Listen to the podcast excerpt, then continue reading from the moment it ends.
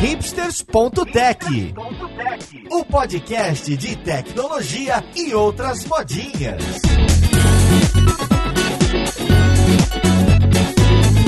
Olá, caríssimo ouvinte, seja bem-vindo a mais um episódio do seu podcast favorito. Meu nome é Paulo Silveira, esse é o hipsters.tech e hoje a gente tem aqui um manual de sobrevivência do JavaScript para 2020. E sobreviver à ferramenta, a biblioteca ou framework novo no gerenciador de pacote mais próximo de você tem ficado cada vez mais complicado. Então vamos lá, podcast, ver com quem que a gente vai conversar.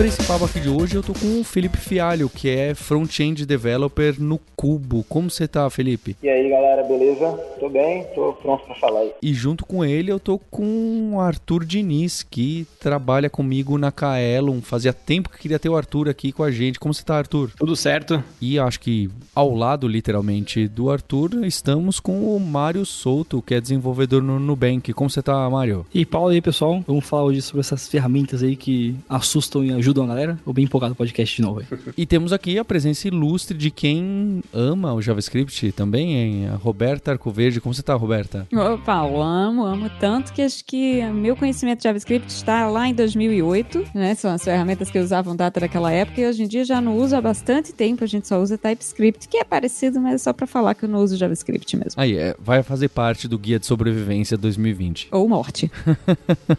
e diretamente da Filadélfia, o nosso Maurício Balboa Linhares. Como você tá, Linhares? Opa, tô muito tranquilo aqui. E eu diria que a única ferramenta que é realmente necessária para todo mundo que está trabalhando com JavaScript é TypeScript. Olha só, hein? Te vamos ter opiniões opostas aqui. Vamos, vamos, vamos então começar essa conversa. Eu queria tentar me situar no tempo, porque a gente já conversou bastante dos frameworks MVC, que tem essa guerra toda para single page application, não só, não só isso. E a gente falou também bastante algumas vezes sobre JavaScript, ECMAScript JavaScript, a linguagem em si, evolução. Só que o que me parece é que a quantidade de pacotes que a gente usa JavaScript e ferramentinhas é enorme. Quando que isso que acontece, né? Porque a Roberta falou, ah, eu sou do JavaScript em 2008, eu também. Então era aquela época que era JavaScript vanilla e JavaScript era usado só daquela formazinha trivial, no máximo começando andando com jQuery. Quando que começa a aparecer um monte de ferramentas em JavaScript, um monte de ferramenta em Node,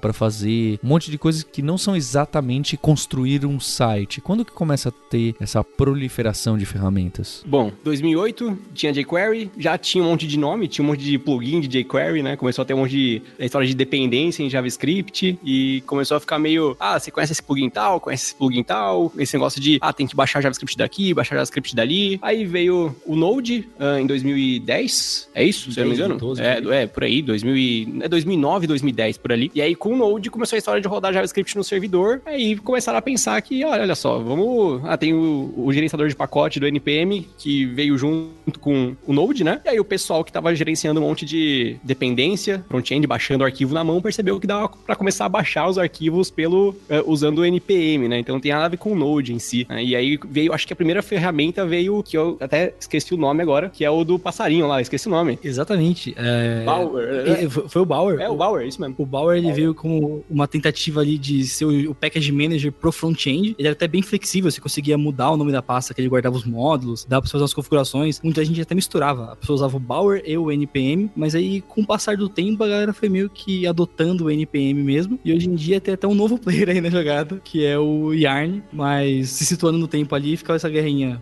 Bauer NPM e o NPM acabou que ficou pra valer aí. É, é, junto com o Bootstrap, né? É bem por aí mesmo. É, eu acho que, inclusive, eu, eu costumo falar, assim, meio que brincando ou não, que o Node está pro desenvolvimento front-end mais ou menos como o fogo está para a humanidade, tá ligado? Eu acho que ele trouxe aí uma, uma, uma evolução muito enorme na, na forma que a gente trabalha é, se citar o Bauer, é, mais ou menos nessa época também surgiu o Grunt, acho que é o primeiro task runner aí famoso também, que já ajudou demais a automatizar triviais que a gente acabava tendo que fazer de forma manual, como, por exemplo, utilizar imagens ou criar sprites, naquela época ainda era muito necessário sprites de, de imagens que era feito meio que manualmente ou usando algumas ferramentas, e o Grunt já otimizava através de alguns plugins tudo isso, e a partir dali acho que o desenvolvimento front-end nunca mais foi o mesmo. Então, E- vocês estão colocando alguns, algumas ferramentas aí, né? Então, vocês estão citando os gerenciadores de pacote para não ficar aquela confusão que, que costumava ser na época do jQuery. A gente copiava, né? A gente dava um Ctrl-C, Ctrl-V num JS ali e, e fazia tudo uma, uma meleca, a gente controlava na mão. Era assim que a gente fazia? Então, tinha o jQuery, aí tinha jQuery, plugin para pegar uma data no calendário. Aí a gente copiava e colava aquele JS na unha, e se um dia precisava se atualizar, alguém que lembrasse, alguém que via se tinha dependência ou não. Era por aí? É, é- é- é- é isso mesmo. E é legal de ver também que nessa época tinha muito meio que framework de componente. Então tinha na época o jQuery UI, por exemplo, que trazia uma cacetada de coisa junto. Quando começou a ter essa ideia de começar a baixar as coisas mais separadas, a gente começou a ver bastante também o movimento de, de separar tudo. Então surgiram um bilhão de libs de carrossel. Já tinha algumas mais populares ou mais, e um bilhão de libs de, de, de Menu modal, sanduíche. menu sanduíche, va- variações de menu animadinho ali. Tudo isso junto com, a- com o começo ali, acho que foi meio que a empolgação da galera, né? Se a gente for olhar por esse ponto. Porque o JavaScript não tinha, começou a ter você poder baixar, versionar e os task runners ali pra conseguir ajudar a gente a concatenar esse JavaScript, como o Felipe falou, ajudar a otimizar essas tarefas que às vezes a gente não fazia antigamente. Às vezes a gente, sei lá, tentava gerar a versão unificada dos arquivos, mas o trabalho era meio grande, principalmente se você fosse só front-end, às vezes não manjasse tanto de, sei lá, rodar às vezes um script bash que juntasse as coisas e É, muita gente não usava o terminal, né? Acabava indo pra programa com interface gráfica, assim. Arrastava as imagens pra otimizar a imagem, pegava a imagem e jogava na pasta. né? Então, é, era uma época ainda que o pessoal do front-end estava se acostumando com essa história de automatização. E começou uma confusão também nesse tempo que foi de, pera, o, o que, que é front-end e o que, que tá rodando na minha máquina, né? E que até hoje a gente tem que explicar, na verdade, o que, que tá rodando na máquina da pessoa o que tá rodando no, no navegador. Até mesmo essa aproximação de devs front-ends com o terminal acabou sendo favorecida aí com a, explosão do Node, porque boa parte dos comandos a partir dali precisavam ser, ser feitos a partir do terminal. Eu acho que isso antes e acabava sendo uma a galera tinha um pouco de medo assim de, inclusive eu me coloco nesse bolo, assim, não era algo que estava acostumado a fazer. O Node e essa necessidade que ele trouxe tipo, de usar o terminal para fazer tarefas que automatizariam seu dia e, e- melhorariam sua vida e a vida do produto, digamos assim, acabou até favorecendo inclusive esse cenário aí que o Arthur citou. Ou seja, vocês diriam que parece justo analisar que esse ferramental todo do ecossistema JavaScript que existe hoje, tanto de gerenciador de pacotes como de task runner, etc., ele nasce ali na mesma época que nasce Node de forma correlata, porque isso trouxe não só o JavaScript para o back-end, né? E a galera de back-end já estava acostumada a usar esse tipo de ferramental para trabalhar, e também porque complexificou as interfaces, né? Os sistemas, as- os front-ends começaram a ficar mais complexos, mais reativos, mais orientados a eventos. Isso também pede ah, um, um aí de ferramental mais sofisticado. E é, é- é justamente isso, Roberta. Uma coisa que eu acho muito legal de comentar também é como que o Node ajudou a não só melhorar a altura do ecossistema, como as pessoas escrevem código também. Porque às vezes a pessoa, ela era só front-end que fazia aquele código, sei lá, o evento para conseguir fazer um botão de like, ela acoplava o seletor com o evento, com o código que manda requisição, com tudo. Quando a pessoa começava a ir um pouco pro lado do mais do Node ali, ela pegava a experiência tanto de quem estava mexendo com JavaScript no back-end, quanto quem já era back-end em outras áreas e começou a trazer um conceito de, certo que algumas pessoas já tinham, mas bem mais forte de qualidade de código, de separação, de arquitetura. Começou a trazer essa questão também de trabalhar com, com as interfaces mais com, mais eventos e tudo mais, que são conceitos que já eram bem mais comuns pra galera do back-end, mas que pro front-end era uma novidade. Então esse lance de estudar meio que um pouco do back-end, trazer pro front-end, evoluiu bastante as coisas ali. A história começou a se repetir, né? Começou a surgir os primeiros frameworks eh, MVC, né? Que nem, tinham, nem tinham coragem de chamar de MVC na época. Backbone, JS. Tinha também o. Eu não sei se o Ember veio na mesma época, talvez. A Web- o Ember acho que surgiu junto com o Angular, mais ou menos. Eu não estou muito enganado, eu acho que 2012, 2013. É, e veio da galera de, de Ruby, né? Assim, muita gente do Ruby começou a usar o Ember também, e aí tinha o Backbone, e então essas ideias do back-end começaram a surgir, né? De organização mais de código mesmo. E é legal falar que não são ideias do back-end, né? Se a gente pegar pra olhar, tem até, até o Paulo cita numa palestra dele de que, sei lá, o Fred Brooks, quando ele escreveu o Mythical Man Month, ele dá- citava vários problemas que desde a época de 75, com COBOL, a gente tinha e que hoje a gente tem com nominhos diferentes e ferramentas que ajudam a resolver. Então, meio que acho que, é- a- a- a- acho que o front-end começou a pegar a base histórica que as outras coisas já tinham de estrutura de programação como um todo, assim. Exatamente, é, a história se repete, exatamente isso. É, o desenvolvimento é cíclico, né? Sempre foi. Inclusive, eu acho isso bem interessante, que as coisas evoluem, a gente resolve, teoricamente, problemas que a gente cria ferramentas para resolver problemas que a gente tinha, as ferramentas acabam criando uma complexidade que cria outros problemas é, e a gente acaba tendo que voltar no início para resolver esses problemas que realmente criaram. Só que quando a gente retorna nisso, normalmente a gente retorna mais maduro e, e com as coisas mais esclarecidas. Então, eu acho que tipo, essa evolução é uma evolução cíclica, não sei se dá para chamar assim, mas eu acho isso bem interessante, assim, é uma das coisas que eu acho apaixonante aí.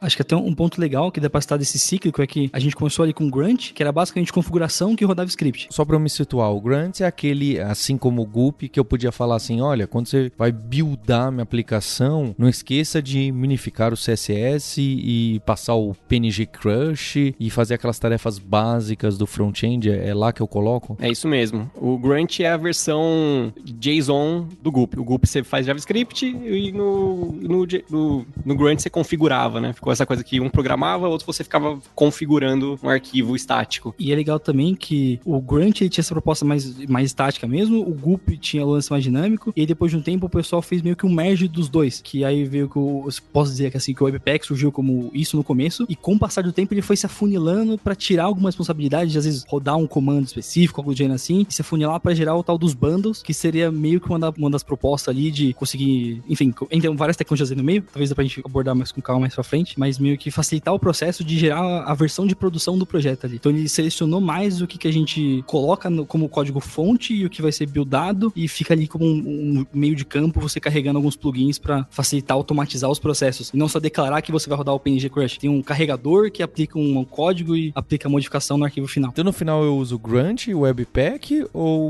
o Gulp? É, hoje eu acho que o Webpack, inclusive o Grunt, hoje, assim, esses dias eu. É, não só o Grunt, acho que até o Gunk, apesar de algumas pessoas ainda usarem, mas esses dias, esses dias eu fui mexer num projeto muito antigo meu, assim, que ainda tava com Grunt, mas muito antigo. E assim, sentia aquele cheiro de naftalina, assim, sabe? Uma coisa antiga. E é, e é, engraçado que, na real, até, sei lá, 2014 o Grunt ainda tava, tava ali, sabe? Isso eu tô dizendo algo de 5 anos atrás. É, é uma evolução rápida, né? Mas você sente uma diferença muito grande no código e isso naturalmente acaba impactando no, no desenvolvimento das tarefas e tudo mais. Então, acho que hoje o Webpack é a indicação mais, mais bem, bem feita, assim. É, mas tem também a questão de.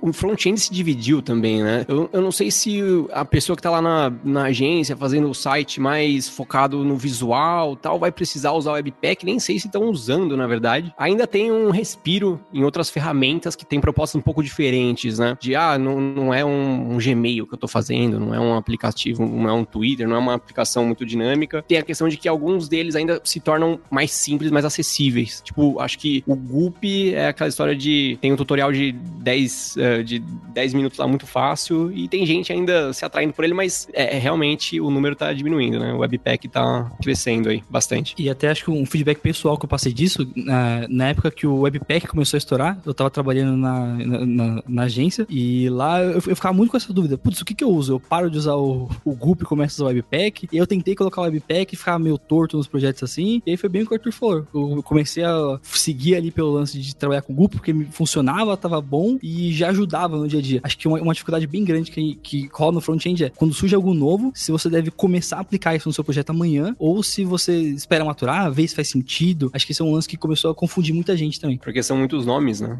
Começou a surgir muitos nomes. A gente falou de Webpack, Goop e Grunt, mas antes do Webpack veio um monte. Tem Broccoli, e tem agora o Rollup, e tem... E, Packager lá. É, tem... E aí começa a crescer, né? Começou a ter uma explosão de nomes. E as pessoas ficaram com medo, né? Porque parece que tem que aprender tudo. Eu tô com medo. Eu vou ficar só com o Webpack, eu já esqueci dos outros nomes. Tudo bem? tudo bem.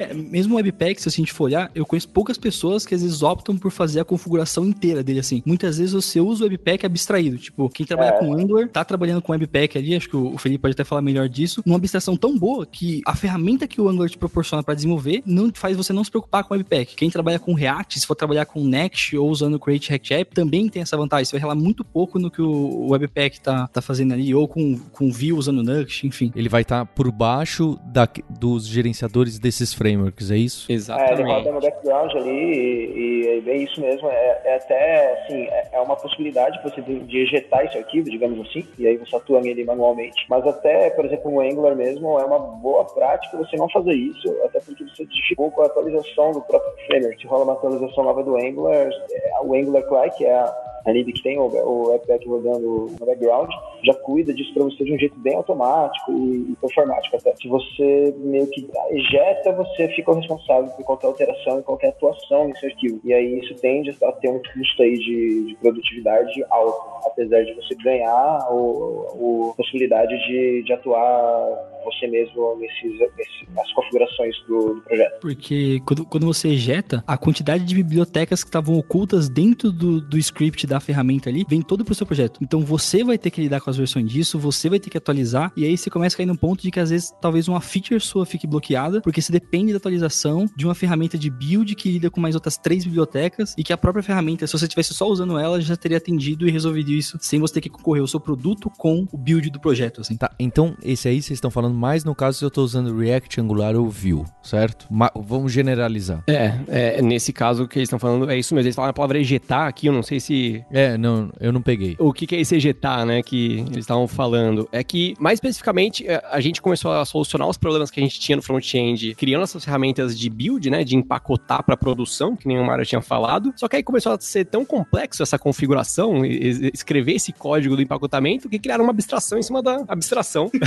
que, e, Ai, e aí, Deus do céu. que é esses Angular CLI, uh, é, o Create React App, que são as ferramentas que eles estavam falando agora, que elas são ferramentas que você usa e ela configura o programa que vai configurar o seu build. Eu tenho a sensação, às vezes, que o ecossistema de desenvolvimento JavaScript, dessas ferramentas de, de, de front, principalmente, é um dos mais complexos que a gente tem hoje em dia. Tanto porque o volume de novas coisas que aparecem assim, é muito alto, quanto tem muita coisa similar para fazer a mesma coisa. Então, quando você escolhe, por exemplo, ah, eu vou desenvolver um site, eu preciso escolher uma tecnologia de back-end, mais ou menos que você tem uma quantidade bem mais limitada de opções ali. Se você quer fazer em C Sharp, você vai fazer com ASP.NET Core, você não vai correr para outra coisa, né? Uh, da mesma forma, em PHP, você tem Laravel, você tem outros poucos frameworks ali para usar. Mas JavaScript não. É um mundo de, de opções e de alternativas, inclusive, muito similares. Como que vocês fazem hoje em dia, ou como que vocês sugerem que os ouvintes façam para escolher por onde que eles vão começar, que ferramenta que ele vai usar quando ele vai começar a desenvolver um novo projeto com JavaScript? Boa. Olha. Pode, pode falar. Pode falar. Não, então, aqui, assim, eu, eu, por exemplo, eu sou um entusiasta aí da, de, de novidades no mercado. Eu acho que elas, apesar de causar essa sensação aí, nossa, quanta coisa, e de deixar as pessoas meio aflitas em algum momento, elas trazem evolução, assim, porque surgem hypes o tempo inteiro, nem todos eles vão virar projetos estáveis, mas eles trazem questionamentos, eles trazem evolução em coisas que já estão no mercado agora. Então, os conceitos que algumas dessas coisas trazem acabam sendo mais importantes do que a ferramenta em si. Pode ser que essa ferramenta morre, é, morra, mas que ela acabe é, interferindo em ferramentas mais estáveis ou ferramentas em geral que vão surgir depois. É, então acaba sendo entusiasta. Só que assim, a gente falou de, sei lá, acho que 15 ou 20 libs aí agora, nesse papo até agora, mas enfim, é tudo JavaScript. Assim. Há uma curva de aprendizado, claro, para cada nova lib que você vai aprender, mas há uma curva que não tende a ser tão, tão, tão grande assim, desde que você conheça os princípios da linguagem e os conceitos de programação como um todo. E no meu caso, assim, respondendo a pergunta, eu acabo escolhendo a Libs muito pensando no projeto, nas pessoas que estão atuando nele. E eu tenho um certo cuidado também de não pegar coisas que estão muito começando. Assim, geralmente eu, eu acompanho. Vou dar um exemplo bem rápido aqui. Eu estou observando o Svelte, por exemplo, que é uma outra Lib, era mais uma, um outro framework que surgiu já faz algum tempo, é, que já tem agora um, um, um, número considerável de stars no GitHub. Ou seja, já tem muitas pessoas já estão usando e acompanhando esse projeto. É, e eu estou de olho nele já faz quase um ano, assim. Eu tô olhando, tô acompanhando, tô vendo a evolução. E agora eu começo a pensar que, de repente, vale em projetos menores ou até em projetos mais experimentais começar a, a usar apesar de eu já conhecer pessoas que usam ele no dia a dia. Então, eu, eu tendo a acompanhar, observar coisas que me chamem a atenção, mas só colocar aquilo ali em produção mesmo quando eu sinto uma segurança e, e principalmente eu percebo que aquilo ali vai ter uma continuidade. Isso não vai afetar o produto a longo prazo. Mas eu acho que você deu uma dica boa, estrelas no GitHub, né? Sem querer puxar sardinha, eu diria também que dá uma olhada nas estatísticas do Stack Overflow, ver se tem muita gente usando, se tem muito problema, né? Se tem muita pergunta e coisa sem resposta. São, são dicas interessantes. É, exatamente. Exatamente. Isso, se você for escolher, né, alguma coisa para começar um projeto do zero num lugar que não tem nenhum projeto feito, geralmente a escolha tá mais fácil até que isso, que é você já tá na empresa, já tem algum projeto, ou a maior parte da equipe já conhece algum, alguma dessas ferramentas, algum desses frameworks, e às vezes vale a pena só seguir com o que o time já sabe, ao invés de seguir com uma coisa mais nova do momento, que é um dos motivos, acho que, pelo qual o React tá tão grande, né? É mais porque já tem tanta coisa pronta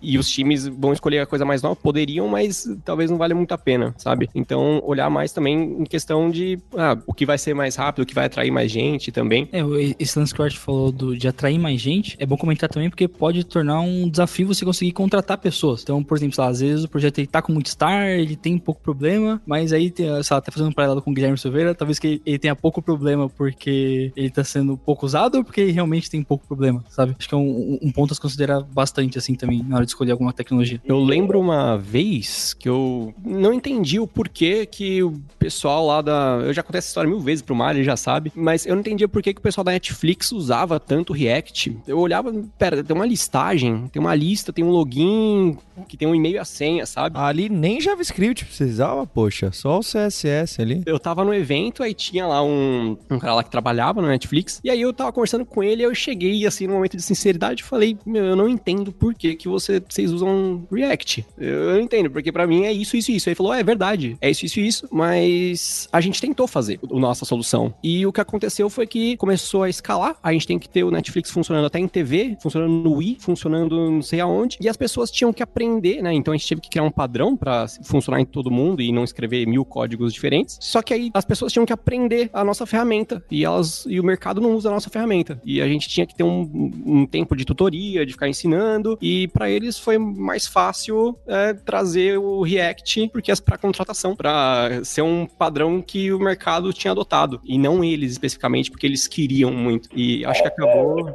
funcionando para eles bem. Eu gosto até dessa linha de raciocínio dele.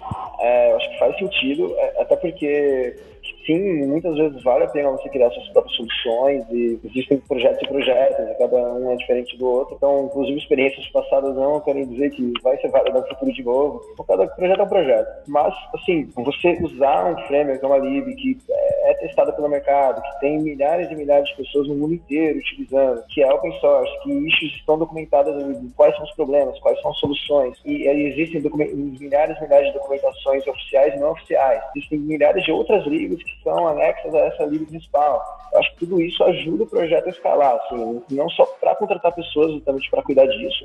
Então, não sei se é exatamente o ponto, mas, mas eu acho que ajuda principalmente a, a fazer com que o projeto fique mais estável, assim, no sentido de que você consegue é, escalar ele de uma forma mais rápida. Problemas que às vezes você está muito preocupado com, a, com o produto em si, ou seja, com decisões de negócio, com, com o core do produto e, e não tanto com tecnologia exatamente. E parte dessas, desses problemas que ocorreriam já estão sendo tratados por milhares de pessoas no mundo todo, inclusive nós mesmos. Já que eu também sou uma pessoa que costumo fazer por request, já vi issues em problemas que eu vejo nas libras que eu utilizo. Então acho que essa essa comunidade de open source mesmo facilita, inclusive, na escala dos produtos de tecnologia, assim. Então, eu acho que a visão dele é, é bem válida, assim, eu gosto. É, tem uma coisa que eu acho que a escolha para quem já tá desenvolvendo, quem já tá numa equipe, até parece mais fácil quando eu comparo a escolha mais difícil, que não é nem escolher o que você vai usar num produto que você tá começando agora, é para quem tá começando, né? É, o que que eu vou estudar? Como que eu vou aprender 20 nomes, né? E, enfim, isso é... Eu acho que tem um jeito, né? É, o Mario, aparentemente, tem uma solução também para isso. É legal você comentar isso, porque recentemente tem até um, um amigo meu, que é o é, ouvinte aqui do podcast, o Marcelo, começou a programar com JavaScript no começo do ano, e aí ele virou pra mim e falou, nossa, Mário, eu tô criando aqui uns sites legais, eu tô aprendendo VAR, não sei o quê. Aí passou dois dias, Mário, eu tô triste, eu, eu uso Conch e eu uso Let. E aí, e aí eu comecei a ficar, nossa, se eu falar para ele que ele vai usar Conch ou Let, eu vou ter que falar que ele vai ter que usar Babel, porque aí ele vai ter que fazer a, a, esse código, trans, fazer o transpile lá e rodar nos browsers mais antigos. E aí eu comecei a ver a carga que é você começar com o JavaScript. Por que usar Constilet eu tenho que usar o Babel? Porque não funciona nos, nos browsers antiquíssimos? Exato. E se você tá num produto que vai precisar dar um suporte pra isso, você Talvez o Constellet ainda funcione, porque Mas foi de qualquer- 2015, vai. Entendi, mas qualquer coisinha é um pouquinho mais recente, é isso? Isso, e porque você cai num- num- numa linha muito tênue que, assim, é, a gente tem churradas de novos artigos falando sobre, sei lá, às vezes coisas que já estão meio que resolvidas. Então, vamos supor, se tem um artigo de carrossel de 2010, um de 2014 e um de 2017, o de 2017 provavelmente vai estar usando os recursos mais novos do JavaScript. E aí, se quem tá começando pega esse artigo mais novo e não sabe do contexto do Babel, provavelmente ela tá quebrando o projeto dela. Mas tá quebrando em relação a que browser que a gente tá falando? Constellet vai ser uma coisa até que, assim, Antigo, né? antigo. Tudo é. bem, mas se vamos pegar, sei lá, métodos bacaninhas em arrays pra escrever coisas mais enxutas, sabe? Array.includes já não tem browser do ano passado. String.starts que pra ver se começa com algum padrão. É, já não tem. Uh, string ponto adicionar um padding, já não tem também. Coisas que, hum, tipo, deixar com dois não dígitos. Tem browser sabe? do ano passado, é isso? É, eu tenho que conferir, eu não, eu não sou essa tabela humana agora, mas por aí, por aí. é. Tá bom. É que eu achava que a gente tava naquele mundo que os, que os browsers se auto-atualizavam. A gente não, não. Não, é bem assim? Tem muita gente até que trabalha em agência, em, lugares que tem que dar suporte para browsers mais antigos mesmo. Assim. É, tipo assim, às vezes IE11 ainda é um bom cenário, sabe? E, por exemplo, IE11 ele fornece suporte é, meio que restrito a com estilete, não é um suporte 100%, então eu sei. É, então já teria que usar o Babel igual o Mario, né? o Mario estou, e isso já realmente entra nesse loop. E se, você, se a pessoa tem que dar suporte para browsers até mais antigos do que isso, o que eu acho difícil hoje em dia, mas eu acho que ainda acontece em alguns lugares, é, realmente fica impossível, assim, ela não teria essa, essa, essa autonomia toda de usar essas maravilhas do JavaScript moderno. Entendi. Então, fazer na mão, se eu escrevesse JavaScript JavaScript por na mão, eu vou esquecer essas coisas e vou escrever código que não funciona nos, nos mais antigos. Mas se eu tô usando o Angular Command Line Interface ou aquela Command Line Interface do React, isso tudo já tá por trás, porque por baixo dos panos ele usa o Grunt, que por baixo dos panos já chama o Babel por algum motivo, e isso já me, me veio de graça sem eu perceber. É alguma coisa por aí? Isso, É, no é, caso. essa é mais uma das vantagens aí do uso de, de framework tipo, é que realmente ele resolve através de polyfills, geralmente. É, por exemplo, o Angular mesmo, nas últimas versões, ele não traz isso por default, é, mas são alguns polyfills que você ativa lá e aí você consegue escolher quais são os browsers que você quer dar suporte. Acho que até em 9 ele dá suporte ainda, se eu não me engano, não tenho certeza. Mas sim, você consegue escolher, ou se você for dar suporte só para browsers mais modernos, aí você não precisa se preocupar com isso. Assim, ele já cuida de versões até mais recentes, até mais um pouquinho mais antigas do Chrome, Firefox, etc. É, e até o Felipe levantou um bom ponto, né? Porque que nem o, Paulo, eu vou fazer um merge dos dois aqui, né? O Paulo comentou do lance do, do React, do Angular aí, no caso, ambos usam o Webpack por debaixo dos panos ali. E aí, o, o lance é que assim, você tem que fazer tanto o lance do polyfill, que é, vamos supor, você tá usando um, o, sei lá, tá usando um IE7, E eu tô usando o Starts With. Tô usando a string Starts With. Isso, ou até, por exemplo, o array.map, se- nesses browsers mais antigos assim. Então, é, o ele nada mais é que uma implementação via JavaScript dessa funcionalidade que deveria ser um código nativo do browser, assim. Então, o Polyfill traz isso, só que a gente tem, tem meio que dois tipos de Polyfills. Tem o Polyfill de recursos que você consegue usar manipulando arrays, strings, e a própria sintaxe da linguagem. Então, o Babel ele vai te ajudar nesse ponto, que é da sintaxe, que é onde realmente seu código vai quebrar e não vai funcionar. E você tem esse ponto mais das funcionalidades da linguagem, que é mais fácil usar o Polyfill. Você pode, por exemplo, usar o polyfill.io, que você basicamente coloca uma tag, uma tag script no seu site e baseado no user agent do seu navegador, ele traz a quantidade de scripts que precisam para as coisas da linguagem funcionar. Então, só de colocar esse- essa lib, o Start Swift já funciona em boa parte dos browsers. Agora, as coisas da linguagem, realmente você vai precisar desse pacote do bundle e tudo mais. Acho que até pegando o ponto de como começar, talvez valha a pena para quem tá começando não se importar com essa compatibilidade como um todo assim, para você conseguir aprender. E aí, uma coisa que eu faço, por exemplo, é, sei lá, às vezes eu preciso criar algo muito rápido e eu quero ter um ambientezinho. Eu dificilmente vou configurar alguma coisa. Eu crio um projeto React, apago tudo e aproveito a estrutura que o React Script já me dá, que é super simples, funciona e, e dá para rodar. E aí eu só apago a dependência ali, mas é uma forma que já tá com essa configuração toda de otimização, de, de compatibilidade e tudo mais, meio que já pré-pronta ali. Enfim, a gente falou de um monte de problemas que a gente resolveu aqui agora, né? Com Babel, Polyfill, um monte de coisa. Pra quem começa ainda continua difícil, né? De chegar e falar o nome de três ferramentas logo de cara, assim. E, e aí só vai mais pra frente, porque aí o Babel é a base, aí tem o React, né? E aí, além do React, agora tem uma outra coisa que é o. Aí tem um server-side rendering com Next ou com alguma outra ferramenta. E aí começa uma coisa muito doida, que é as pessoas começarem atrás de nome, né? Quem tá começando a estudar. Essa é uma das coisas que eu nem recomendo para ninguém. Eu parei de fazer isso faz um tempo e tem dado certo. Eu, eu meio que parei de ver o nome e ir atrás para estudar, para ler, a- ler a documentação, para ler. Eu fazia isso antes, percebi que não estava sendo muito efetivo. Não tô entendendo. Você tá querendo me falar que você cansei, cansei das bibliotecas novas, não vou mais ver nada? No, no- É, parece isso, mas na verdade o que eu percebi, todo momento que eu preciso lidar com uma biblioteca nova e todo momento que eu preciso lidar com alguma ferramenta nova, é muito fácil, tá acontecendo, é muito rápido, eu não precisei ficar estudando muito previamente, e seria perda de tempo, na verdade. O motivo disso, que eu acho que é isso, acho não, tenho bastante certeza, na verdade, é por causa da base. Você viu que a gente conversou até agora, como que cada ferramenta solucionou algum problema, né? E acho que o foco nisso, em saber os problemas que a gente tem no front-end, é o mais importante. Então, os problemas não mudaram muito. Na verdade, eles continuaram os mesmos, de sempre. E as ferramentas foram crescendo em volta disso. Então, eu tenho uma lista de todos os problemas que existem no front-end na minha cabeça, mas as ferramentas não tenho. Direto, o que acontece, eu vejo uma ferramenta, eu leio, ah, tá resolvendo esse problema. Beleza. Então, foco meus estudos total em listar, entender os problemas que estão acontecendo na web, entender o que tá, o- e como que poderia ser resolvido de um jeito mais genérico, ou às vezes nem como pode ser resolvido. Eu, eu deixo lá na minha memória que, não, pera, tem esse problema aqui, alguém vai solucionar, não, não sei como, e algum dia eu me deparo com alguma ferramenta que, que solucione isso. E, e- e é bem isso mesmo. Às vezes a gente fica. Porque assim, né? Acho que meio que o que impulsiona e gera essa necessidade das pessoas quererem aprender os nominhos, porque as vagas de emprego são focadas nos nominhos. Aí a vaga de emprego é focada no nominho, mas o teste é focado no JavaScript base. E aí gera meio que um conflito, principalmente quem tá começando. E aí a pessoa fica, pô, mas eu eu, eu aprendi a, a- copiar e colar da documentação do React. Quando eu falo copiar e colar, é porque a pessoa ela tá tão focada, às vezes, em vocês conseguirem dar esse passo inicial da carreira ali, que ela consegue abstrair tudo, mas você fala, beleza, agora transforma esse array de strings em um array de componentes. Aí a pessoa dá aquele bug assim, mas agora você fala, ah, beleza, agora faz uma lista de componentes. Aí ela lembra que ela leu um post que tinha lá o array.map e ela consegue fazer. Então, ter essa parte da base mais clara e realmente entender o que, que você precisa fazer com aquele código e não só, às vezes, copiar e colar o código ou falar que você trabalha com 35 ferramentas diferentes do JavaScript, acho que é realmente o, o ponto ali. E para quem tá começando é buscar os problemas que existem no front-end e não as ferramentas que vezes estão ali nos, nos currículos ou até procurar os problemas que as ferramentas que estão nos currículos resolvem ali. É, em cima, disso que vocês estão falando, inclusive, esses dias eu tava refletindo aí sobre tudo isso que a gente tá conversando, e aí me veio uma parada meio com a cabeça, assim, que é, acho que os frameworks eles parecem muito com calculadora, né? Porque se a gente não souber o que a gente precisa resolver com aquela calculadora, não serve pra nada, é- é só uma calculadora. Então, assim, se tem um problema muito, o que você precisa resolver com aquele framework, com aquela lib, é muito importante, assim, como você precisa entender o que, que conta você quer resolver com aquela calculadora. Então, esse ponto que vocês colocaram aí, eu acho bem válido mesmo. Geralmente, essas,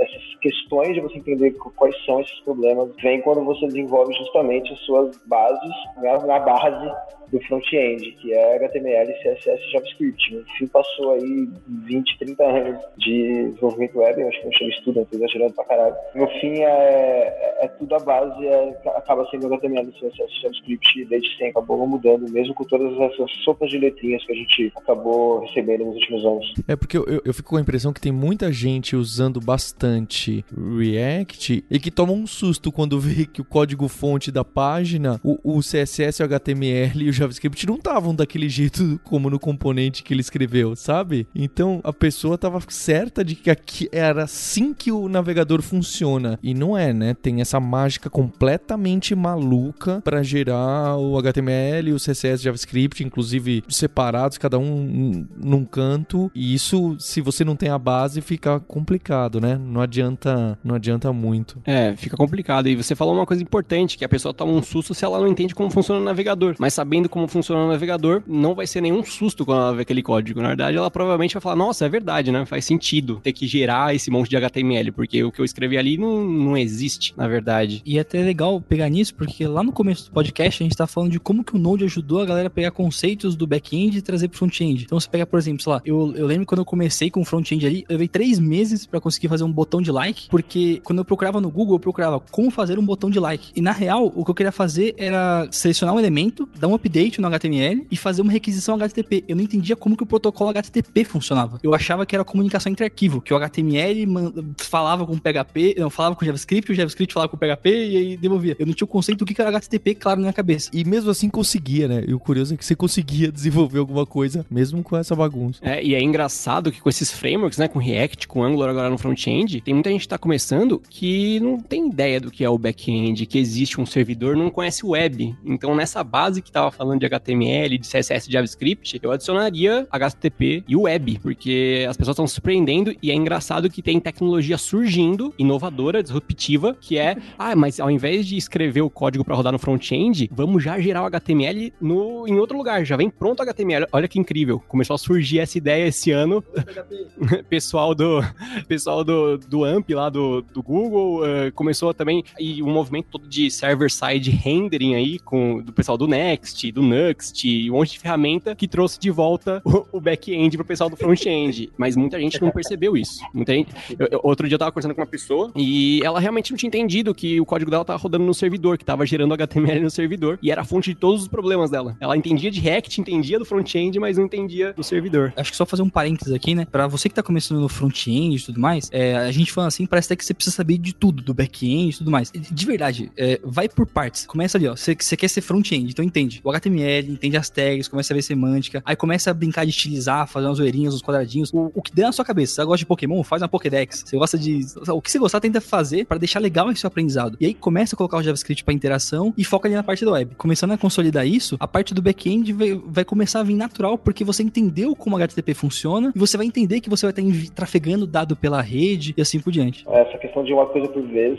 especialmente nesse cenário que a gente está comentando, de milhares e milhares de coisas, milhares e milhares de livros, especialmente para quem está começando, focar numa coisa, aprender bem aquilo, e aí você vai para a próxima etapa, é, bem, bem importante mesmo. As pessoas às vezes acabam querendo estudar milhares de conceitos, milhares de coisas ao mesmo tempo. Às vezes as coisas não se conversam, às vezes são coisas com conceitos completamente diferentes, e isso naturalmente acaba deixando uma, gerando uma frustração, porque a pessoa acha que ela tá lenta, ela não consegue aprender. E não é bem isso. Ela, às vezes a velocidade de aprendizado tá muito boa, mas o fato dela adicionar muitas coisas ao mesmo tempo acaba gerando esse sentimento, porque ela tá tentando aprender tudo isso junto. E, então esse cenário de você começar com uma coisa menor, uma coisa mais rápida, uma coisa mais simples, e aos poucos você ir deixando isso e partir para coisas mais complexas, eu acho bem legal.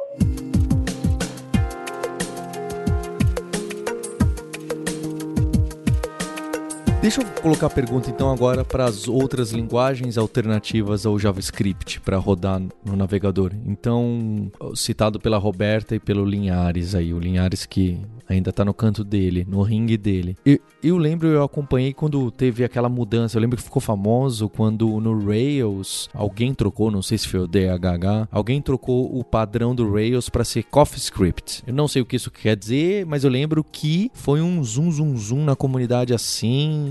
Era uma metade da torcida gritando, vibrando, a outra metade falando que era um absurdo e era o fim do Rails. Então eu queria entender como que entra esse CoffeeScript, o TypeScript, qual que era, por que que eles quiseram criar uma linguagem é, nova para fazer o que o JavaScript fazia, depois entender como que essa transpilação ocorre, se o Babel tem alguma coisa a ver, se isso ocorre totalmente em tempo só de execução do browser ou o Grunt, o web, sei lá o que, roda alguma coisa por trás e já, já me gera o JavaScript já antes. Então queria entender toda essa história aí e por que, que o Linhares gosta tanto do TypeScript. Ah, achei que você ia falar do CoffeeScript. Eu, eu também achei. Não, eu tô aberto pros dois.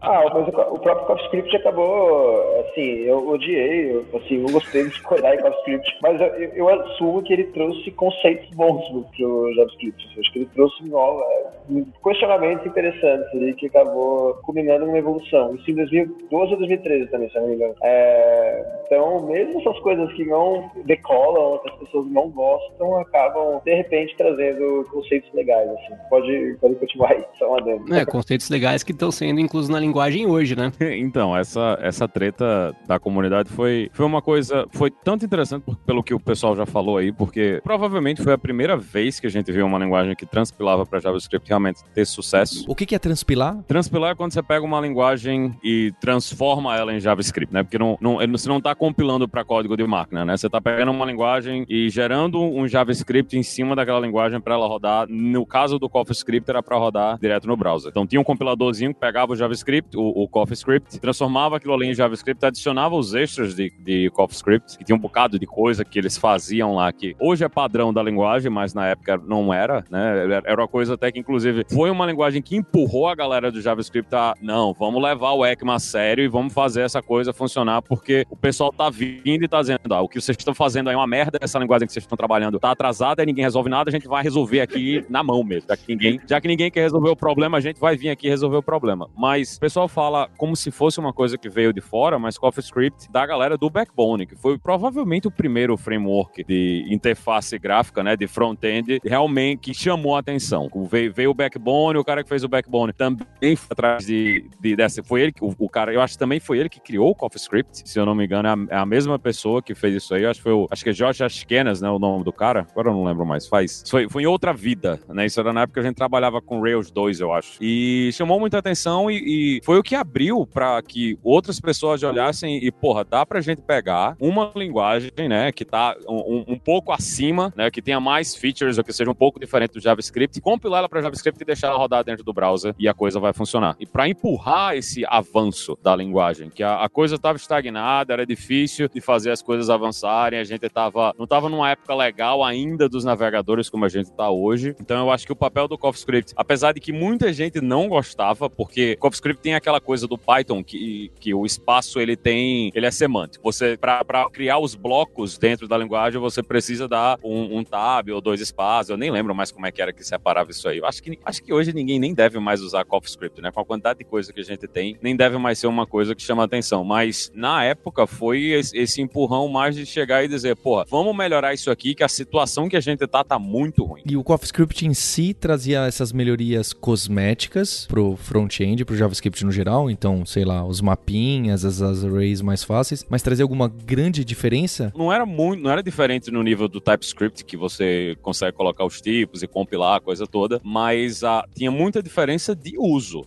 né? Era, era meio que hoje, hoje a gente diz você tá passando um açúcarzinho em cima do JavaScript, porque o código era mais organizado, você tinha classes direto dentro da linguagem, você não, não precisava ficar mexendo com prototype na, na hora que você ia criar uma classe. Então, tinha muito açúcar sintático que simplificava o que as pessoas faziam no dia a dia com JavaScript. E, é, e o compilador ele funcionava de um jeito que na hora que ele gerava a classe, você conseguia chamar essa classe no JavaScript como qualquer outro objeto de dentro do JavaScript. Então, não era, não era uma coisa alienígena alienígena para o resto do código JavaScript. Então ele foi feito para facilitar, né, para deixar o código mais organizado, para você não ter. Porque existem várias formas de você criar classes em JavaScript. E o CoffeeScript dizia: não, o jeito que a gente vai fazer é esse e vai funcionar desse jeito. Então quando você tinha dentro de um projeto, às vezes você podia estar tá mexendo com cinco formas diferentes de você estar tá trabalhando com classes dentro do JavaScript, como, as, como o cara ia lidar com construtores, como é que ele ia setar os atributos. Então tudo isso era muito complicado dentro da linguagem. Muitas vezes você tinha que usar outras bibliotecas, né? A biblioteca Prototype era uma das bibliotecas que fazia esse tipo de, de magia negra para você criar, definir objetos. E o CoffeeScript ele tirava um monte disso aí, porque tudo isso ia para ia virava trabalho do compilador. Isso não era trabalho de você escrever na mão e usar uma biblioteca para fazer isso. O compilador dava essa normalizada, né, deixava tudo homogêneo para que dentro do seu projeto ficasse tudo arrumadinho. Muita gente achou ruim porque era uma linguagem diferente, uma, era uma linguagem que tinha uma opinião forte, tinha essa parada de você usar bloco, bloco do espaço semântico, né, que muita gente acha ruim. Muita gente olha para Python e diz, ah, Python é ruim porque tem essa porra do espaço semântico. Então, chamou, foi uma decisão do David na época que chamou muita atenção, mas que eu acho que foi muito importante, tanto para a comunidade Rails como também para a comunidade JavaScript, para puxar atenção para isso aí, né? Que a gente precisava realmente melhorar a linguagem. Não dava para deixar a linguagem tudo ser feito somente em cima de biblioteca e a gente esquecer todas as outras coisas. Quando que a gente entra com o TypeScript, que aí eu, então, pelo que eu, o pouquíssimo que eu entendo, a brincadeira é colocar tipagem estática no, no JavaScript, você poder compilar e pegar alguns erros muito antes. Quando que isso aparece? Por que que ganha adoção? E se não me engano, o Angular, a gente trabalha com ele, é isso? Como que fica? É, TypeScript foi criado pela Microsoft, né, lá em meados de 2012, mas só pegou tração mesmo de uns três anos para cá. Acho, inclusive, que muito por essa questão do Angular ter começado a usar TypeScript como linguagem padrão. E é o que você falou, TypeScript adiciona tipos, adiciona checagem de de tipos para JavaScript, adiciona classes, módulos, interfaces, uh, você consegue definir a sintaxe e, a, e, a, e, o modelo semântico de construção da, da, da, linguagem de uma forma mais segura do que com JavaScript, porque ele oferece algumas dessas, dessas checagens uh, em tempo de compilação, mas ele compila para JavaScript, então aqueles problemas que a gente estava falando, inclusive de será que vai rodar nos browsers mais novos e tal, o código que TypeScript é,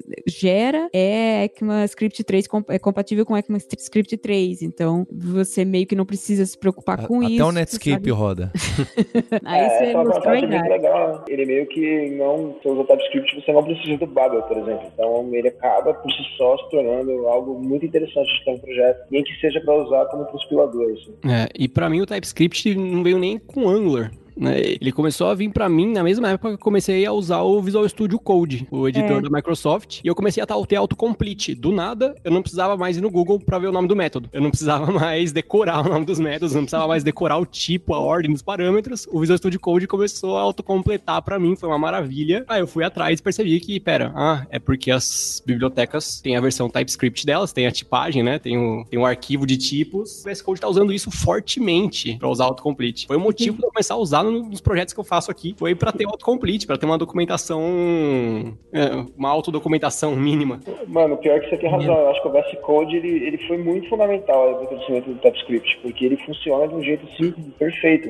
Que quando é JavaScript e, e começa a usar o VS Code e aí você percebe isso que você está falando, de interlicença, é, tem uma diferença muito grande né, de, de, performance do jeito que você code, não, não performance tipo, do, do resultado, e sim sua performance como codando. E você tem essa documentação meio que de você você sabe o que é que ele espera, o que, é que ele entrega, é, quais são os atributos que são aceitos, que não são aceitos. É muito legal. É, assim, eu sou, sou TypeScript, eu gosto muito. Eu gosto muito. E traz coisas que realmente, como você falou em performance, de produtividade e tal, traz coisas como generics, por exemplo, que é algo que a gente está acostumado a usar em outras linguagens há tanto tempo já, né? em JavaScript, ainda não, pelo menos não nas versões até onde eu trabalhei. Tem enumeradores, você tem algumas construções assíncronas, né, para facilitar a programação de, de retorno de funções uh, síncronas também, assim como C Sharp, a, a sintaxe de, uh, de await. Enfim, é uma linguagem que traz essa sofisticação de linguagens mais modernas para que você não precise ficar preso nas, nas coisas que são mais feiosas do JavaScript, né? Na minha hum. opinião. Eu, eu só TypeScript há um bom tempo, então eu, eu, eu sou suspeita.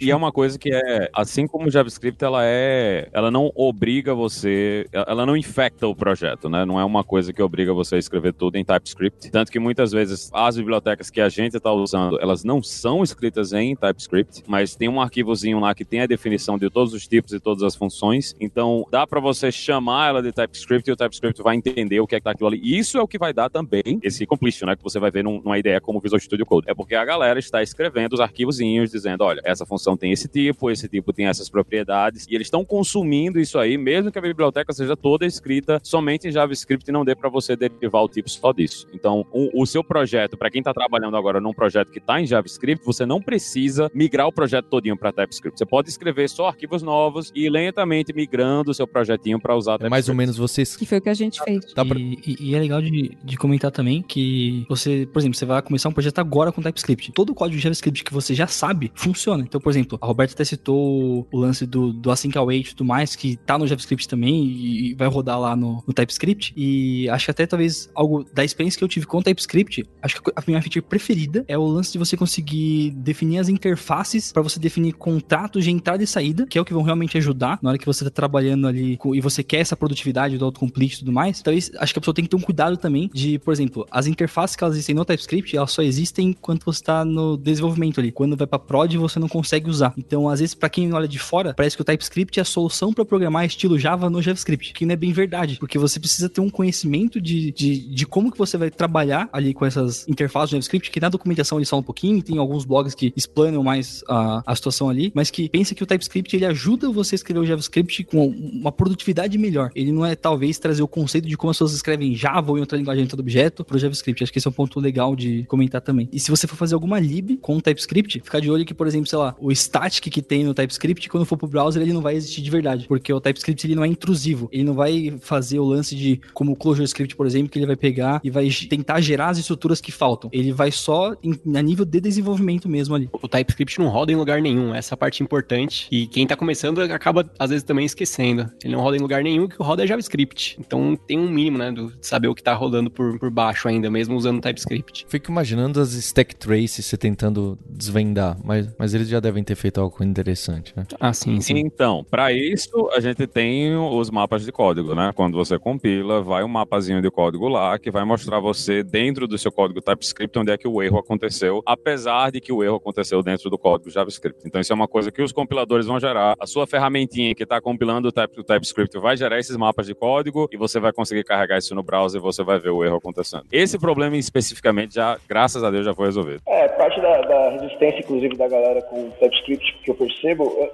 eu percebo menos, eu acho que houve uma adesão enorme ano passado, tanto viu algumas coisas falando que o último ano, é, 2018 2019, o TypeScript foi linguagens, se não mais, que nos últimos tempos. Assim, ela cresceu muito, assim, muito mesmo. Eu acho que essa resistência diminuiu. Mas eu ainda escuto algumas pessoas falarem: ah, mas eu não quero tipar meu código inteiro, eu não, não sou obrigado a tipar no, JavaScript. Essa questão dele não ser intrusivo, ele deixar você definir o que você quer fazer, eu acho muito legal. Porque no final das contas você consegue escrever, inclusive, JavaScript normal, só JavaScript, não precisa usar nada de JavaScript se você quiser. Só que se você quiser usar alguma coisa, você pode. Então eu acho que tipo, se você quiser definir os contratos, igual o Mário citou, que eu acho tipo, fundamental, inclusive eu acho que essa é, acaba sendo, pelo menos no meu uso, a, a, parte mais importante. Ele evita muito erro bobo, erro humano, que você às vezes cansado ali numa sexta à noite acaba fazendo. É, então essa definição de contrato, por exemplo, é uma das coisas legais, mas você não precisa usar todo o resto, se você quiser. Você pode usar só isso. É, então ele ajuda muito no que você quer que ele ajude. Então, eu, tipo, eu realmente acho que ele beneficiou muito aí o, a qualidade de código da, da, da,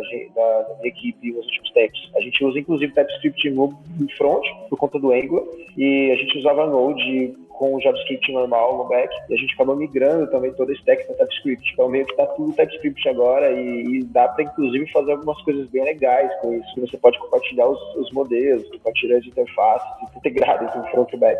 Aí é conversa para outra hora. Gostei bastante desse manual de sobrevivência aqui pro 2020, porque confesso que alguns pontos que eram obscuros para mim do, do JavaScript ficaram mais claros. Eu coloquei foram perguntas sinceras aqui que apareceram. é, e e, para não deixar a bola quicando, né? Esse que é um bom momento de jabá que eu tô com duas pessoas aqui que são responsáveis por cursos e conteúdo da Kaelon e da Lura relacionados, né? Tem o Arthur que tem esse curso de JavaScript moderno para front-end e back-end, não é, Arthur? Exato, um curso recém saído do forno, diretamente dessa discussão aqui, ó, que eu tava tendo com o Mário há muito tempo atrás, falando, olha, tem React, tem Vue, tem não sei o que lá, mas as pessoas elas ainda não entenderam o problema que está sendo resolvido e às vezes não, não entenderam nem a linguagem em si, né? É, então a gente tá precisando. Seria muito importante as pessoas saberem ter essa base que a gente comentou, né? Entender os problemas. E aí saiu esse curso nosso de JavaScript moderno. Todas as discussões filosóficas que a gente teve na Kaelon, no metrô, na vida, nos bares aí. As famosas discussões no bar sobre Babel e Polyfields. Exatamente. E ficou um curso muito interessante que a gente não.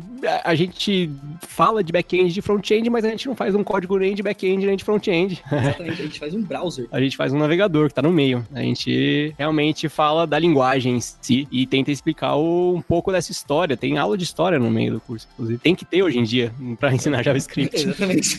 e, e vale ressaltar que é, é, sem texto, você não vai ficar copiando PDF nem nada, é tudo bem no, no dinâmico ali, mão na massa. E, e Mário, eu vou deixar o link também para sua websérie. Olha que bonito esse nome, websérie da Lura, que o nome fui eu que criei, que sou o cara de marketing da empresa, que chama Fronteiras do Front-End. Vocês pegaram o trocadilho? Trocadilho? Do Fronteiras do Fronteiras. e que aí tem, é, são oito episódios, tem desde a guerra dos frameworks até como organizar o CSS, Bootstrap, tem padronização e linters, tem como medir performance, tem um monte de coisa. Vai deixar o link aí para vocês acessarem. É, acho que só ficou um pouco mais de fora os próprios frameworks, né? O React, o, o Angular e o Vue, mas temos episódios relacionados. Fica aí a dica pro pessoal e também um convite para participar do grupo no Telegram. Tem um grupo só de front front-end. Entra no nosso grupo aí de discussão, tem um channel de anúncios, tá lá no site do hipsters.tech. Pra quem for seguir lá no grupo, o podcast, se você estiver acompanhando o Hipsters, provavelmente ele vai sair por lá primeiro, então fica de olho aí. E tem várias dicas que eu e outras pessoas vão colocando lá ao longo da semana sobre coisas tanto que eu tô estudando, outras pessoas, o, o Arthur tá pegando pra colocar alguns lá também. E acho que talvez um tópico que eu quero render em um outro podcast aí, Paulo, seria talvez testes pra front-end, que é um dos vídeos da, da série das fronteiras do front-end que eu vejo que é muito nebuloso pra uma galera aí também. E também vou deixar um link para um texto do Fialho que é sobre 100 dicas de front-end, que tem a CSS, HTML, JavaScript. Vou deixar aí também. Então, agradecer a todos vocês. Valeu, Felipe. Valeu, Arthur, Mário. Valeu, mano. E em especial, Maurício e a Roberta. Obrigado, pessoal. Valeu, gente. Estamos aqui pra Obrigado, ouvinte, pela sua audiência, pelo seu download. A gente tem um compromisso na próxima terça-feira. Hipsters, abraços. Tchau.